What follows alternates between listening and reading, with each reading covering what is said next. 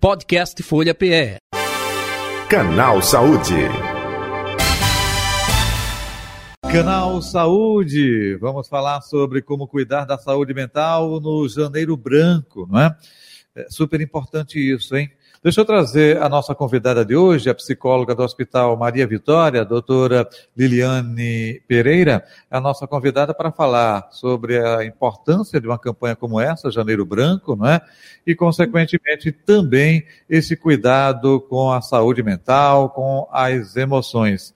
Muito boa tarde, prazer tê-la aqui. Seja bem-vinda, doutora Liliane. Boa tarde, é um prazer né, estar nesse espaço de fala, de fala para a gente poder conversar e debater um pouquinho sobre saúde mental, principalmente nesse mês de janeiro, que é dedicado a uma sensibilização maior, não que os outros meses do ano não tenha necessidade de falar sobre saúde mental e emocional, mas no sentido de chamar a atenção mesmo.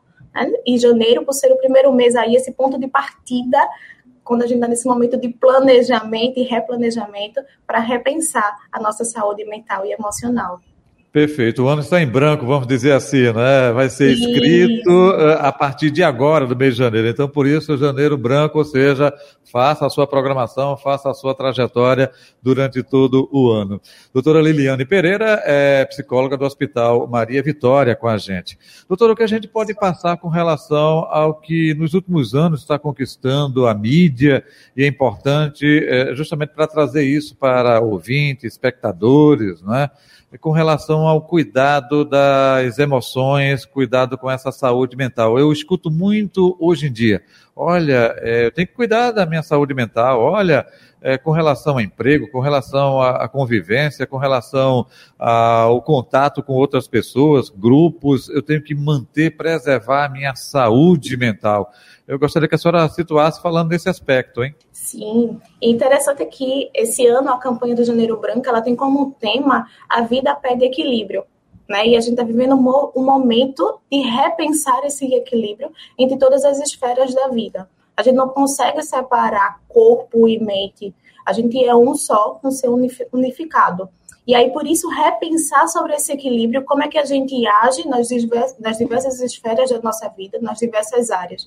E acredito que com a pandemia, isso veio mais à tona, esse cuidado com a saúde mental e emocional. Não que antes já não se falasse tanto, não que antes não tivesse essa, as mesmas demandas ou os problemas, mas a, pandemia, a pandemia atenuou isso, né, esse olhar mais atento para a nossa saúde mental e emocional.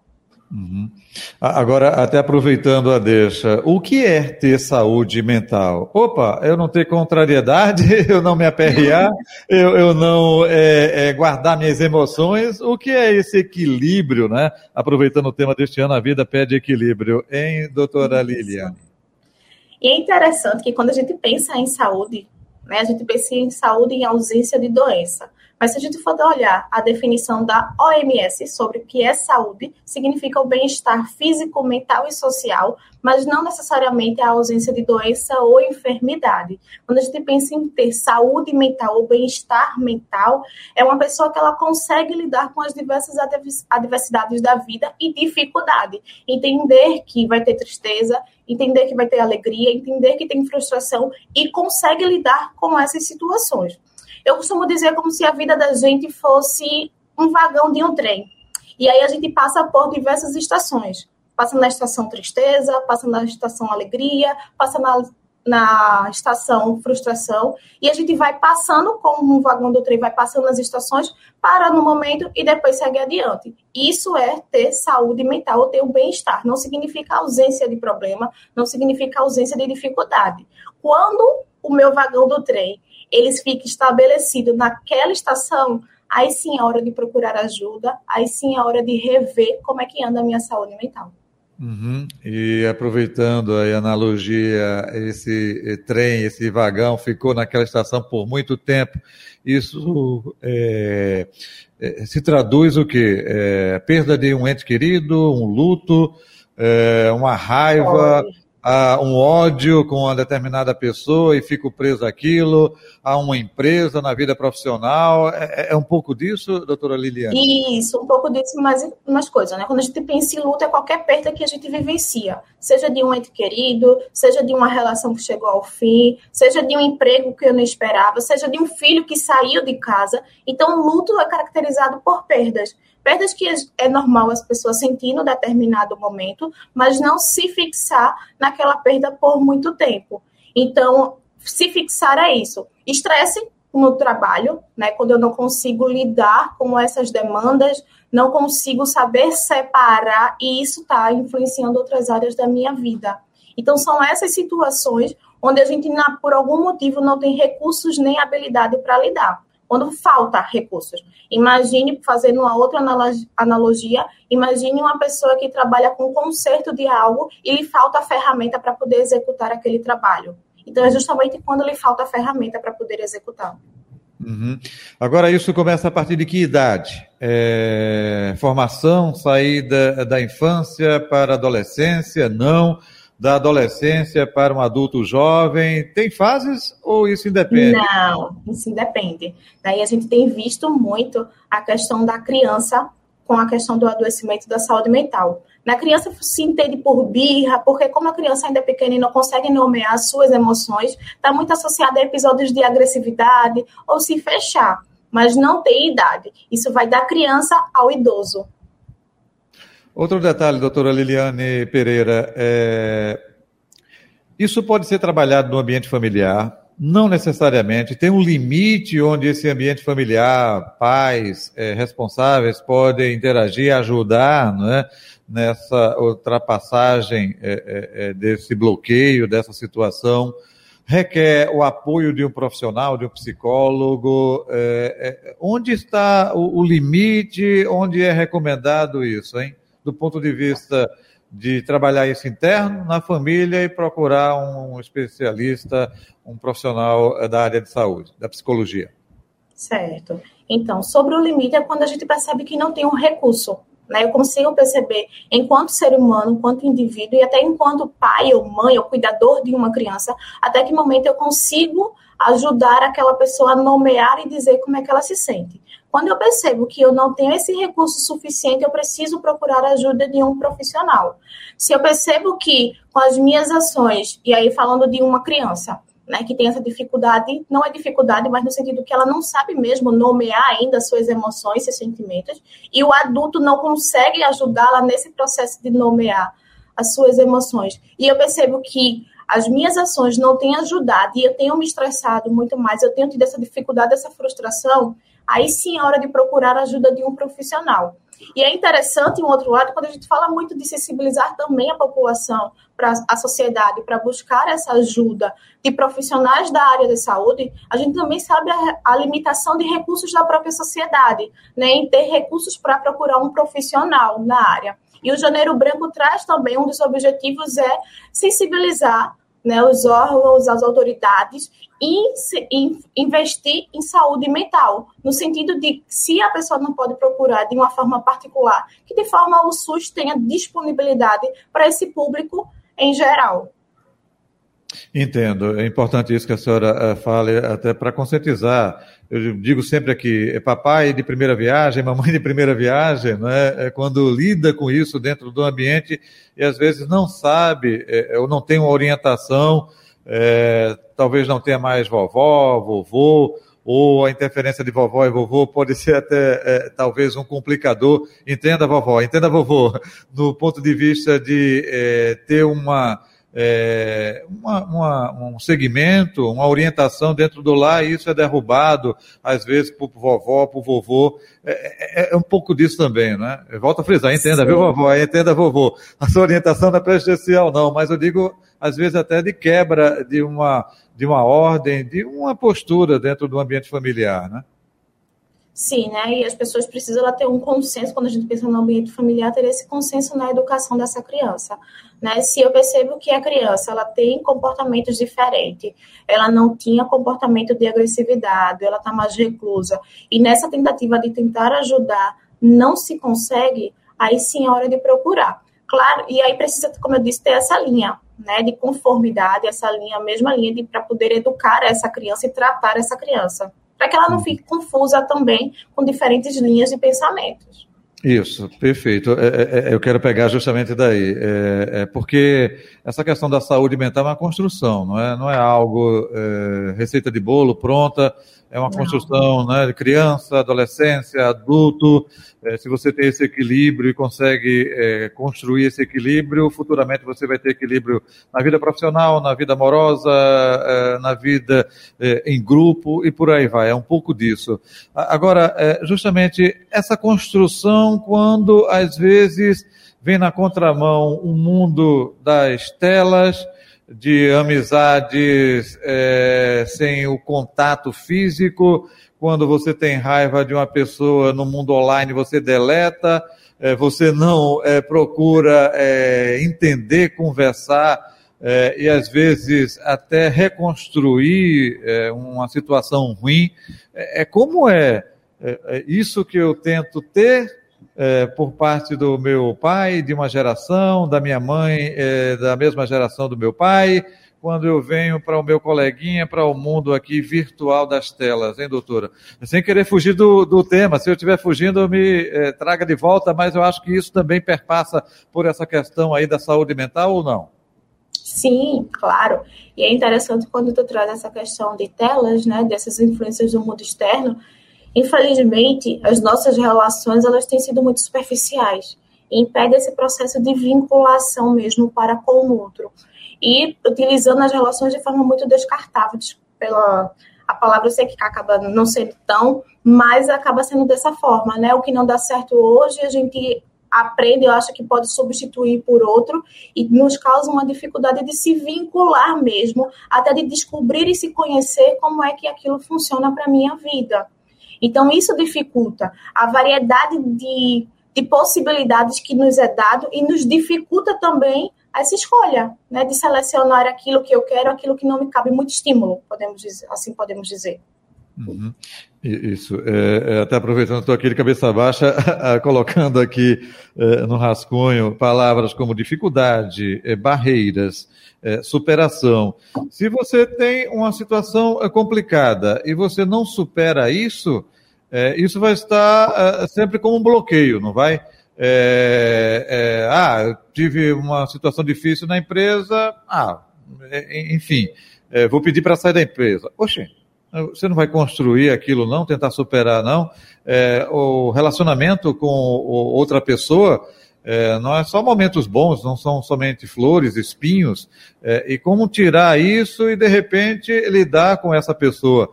Eu digo isso porque é, vejo muito relacionamento acabar na primeira discussão, na primeira briga. É, é, e olha, é, um relacionamento a dois ou em grupo, ou seja, como for, no ambiente de trabalho, vai existir. É, como superar isso é, também deve fazer parte dessa saúde mental. doutora Liliane Pereira, mais uma vez, pedindo a sua ajuda para falar um pouco sobre isso. Sim, e aí aquilo que a gente não consegue solucionar, aquilo que a gente não consegue resolver, em outro momento volta. Como você trouxe essa questão do trabalho, é muito pertinente. Algum problema que eu me deparo no trabalho me dá um nível de satisfação, eu não quero estar lidando com isso, e aí a pessoa decide sair daquele ambiente.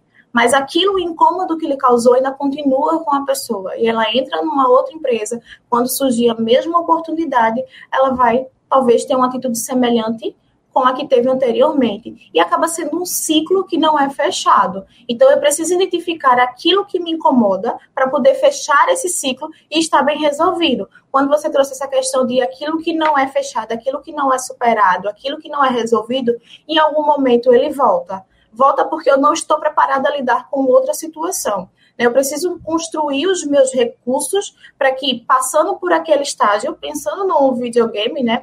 passando por aquele estágio, eu possa ir para o outro estágio. Quando eu não consigo passar, eu estou sempre retornando. E a situação, pelo meu modo de funcionar, sempre eu vou estar funcionando daquela forma que eu não percebo e vivenciando situações muito parecidas com que anteriormente eu tentei fugir. Entendo. Doutora, outro detalhe também, quando se fala de saúde mental e equilíbrio mental. Quando você não tem essa saúde mental, esse equilíbrio mental, você, consequentemente, tem doença mental, tem desequilíbrio mental, né? A gente é, é, lida hoje em dia com é, agressores, feminicídio, pessoas cometendo crimes. Isso é fruto justamente desse desequilíbrio, dessa doença mental que chega ao extremismo mesmo? É um pouco disso, é? Quando tem pessoas que têm essas atitudes, é isso? É, é, porque justamente partindo desse, dessa construção, opa, saúde mental é um equilíbrio, né? É, é, é justamente. Quando eu não Sim. tenho esse equilíbrio, eu tenho uma doença mental, eu tenho um desequilíbrio mental, e aí pode chegar ao extremo de feminicídio, é, de uma psicopatia, enfim, é, isso é fruto justamente desse não equilíbrio, dessa não saúde mental construída, é o oposto? Então, é, a saúde mental, o bem-estar mental, ele não significa necessariamente a ausência de doenças, né? Alguém que pode ter algum tipo de transtorno, ela pode muito bem se tratado e aí fazendo esse acompanhamento, ela pode levar uma vida. Então, a presença de um transtorno não necessariamente significa que eu preciso ter comportamentos ou atitudes desequilibradas. E aí o desequilíbrio mental vem justamente quando eu não consigo lidar diante dessas situações. Então, isso deixa de ser saúde, porque eu não tenho recursos para poder lidar, e se torna desequilíbrio porque eu também não sei lidar. Né? Então, talvez o estigma existente aí, talvez as pessoas pensarem em saúde mental, seja associar que o inverso é doença mental. Né? Mas saúde mental não significa necessariamente ausência de problema ou ausência de algum tipo de transtorno. Mediante hoje a nossa sociedade, quando a gente pensa né, na população brasileira, que de acordo com pesquisas é assim o segundo país que apresenta casos de depressão. Então, a gente tem uma, uma gama da população brasileira depressiva. E se essa pessoa ela for, tiver o controle, fazer esse acompanhamento dessa depressão, ela pode levar uma vida normal. Porque ela vai conseguir identificar gatilhos que ela leve para a depressão. Então, acho que o segredo está aí, em reconhecer esses gatilhos, reconhecer essas situações, as minhas limitações, para poder procurar ajuda e saber até onde eu posso ir, até onde eu não posso. Quando eu não consigo reconhecer esses gatilhos, eu estou sempre, vamos imaginar, tropeçando naquela mesma situação. Perfeito. Então, a senhora falou em depressão, que pode é, abrir um leque aí de situações é, é, terríveis, não pode? Uma suicídio, das, né? Suicídio, sim. É, é, é, ou na não aceitação do outro, não é? do modo sim. de vida do outro, psicopatia. Sim. Isso, né? Não necessariamente a depressão está associada à psicopatia, né? Mas são possibilidades que também são de adoecimentos que a gente pode tentar, e a ideia é tentar lidar com isso. A senhora falou a palavra gatilhos, não é isso? Isso, gatilhos, que são situações que eu percebo que me faz ter aquela reação ou entrar numa situação depressiva ou desencadear uma crise de ansiedade. Entendo. Então, se eu conheço que aquela situação ela me traz, então eu procuro evitar, eu me fortaleço para isso. Uhum. É prejudicial para a pessoa e também para o entorno dessa pessoa, ou não? A depender do desequilíbrio ou do adoecimento, sim. Vamos pensar numa pessoa que tem um comportamento manipulador, uma pessoa que é, tem relações abusivas, né? É aquele que domina o outro. Então é prejudicial para si, porque o outro sofre, e é prejudicial para aquele que ele tem essa posição de dominar. Perfeito. Doutora Liliane Pereira, estamos chegando ao final do canal Saúde. O assunto aqui, eu acho que daria uma hora aqui de conversa. É, seria muita coisa para poder falar sobre. É, seria uma terapia, é, é, é, claro, eu fazendo pergunta, mas com o, o, objetivo de chegar lá ao nosso ouvinte, ao nosso é, espectador, ao nosso internauta, justamente diante de tudo isso. Mas, infelizmente, o tempo passa rapidamente. Mais algum detalhe que a senhora gostaria de pontuar, de trazer, que a gente não abordou, é, não trouxe, que a senhora acha importante? E, para finalizar, eu gostaria de seu contato é, nas redes sociais ou telefone aí do próprio Hospital Maria Vitória. Fique à vontade, hein? Isso, isso mesmo. Né? Eu queria reforçar sobre essa importância mesmo, esse cuidado com a saúde mental, não só em janeiro, mas ao longo de todo o ano. E se perceber, né? reconhecer as suas limitações, aquilo que eu tenho dificuldade e não hesitar em procurar ajuda. Eu sei da dificuldade que a população tem de acesso à saúde em si, saúde emocional ainda mais precário, mas uhum. que procure redes de apoio, é importante também cultivar relações saudáveis, hábitos, evitar situações estressantes para que possa lidar e ter esse equilíbrio, porque a vida ela pede equilíbrio. E aí, sobre o contato, tem o Instagram do hospital, que é arroba Hospital Maria Vitória, que qualquer dúvida, qualquer orientação, pode nos procurar por lá, estaremos abertos a te responder. Arroba Hospital Maria Vitória. É Maria é Vitória, isso. Ok, doutora Liliane Pereira, muito obrigado, viu? Obrigada ah, também. Um, um, ano aí de muita saúde, de muita paz, tudo de bom para a senhora e para todos aí do hospital. Obrigada. Tá aí a doutora Liliane Pereira, ela é psicóloga do Hospital Maria Vitória, nossa convidada de hoje do Canal Saúde, que vai ficando por aqui, hein? Podcast Folha PE. Canal Saúde.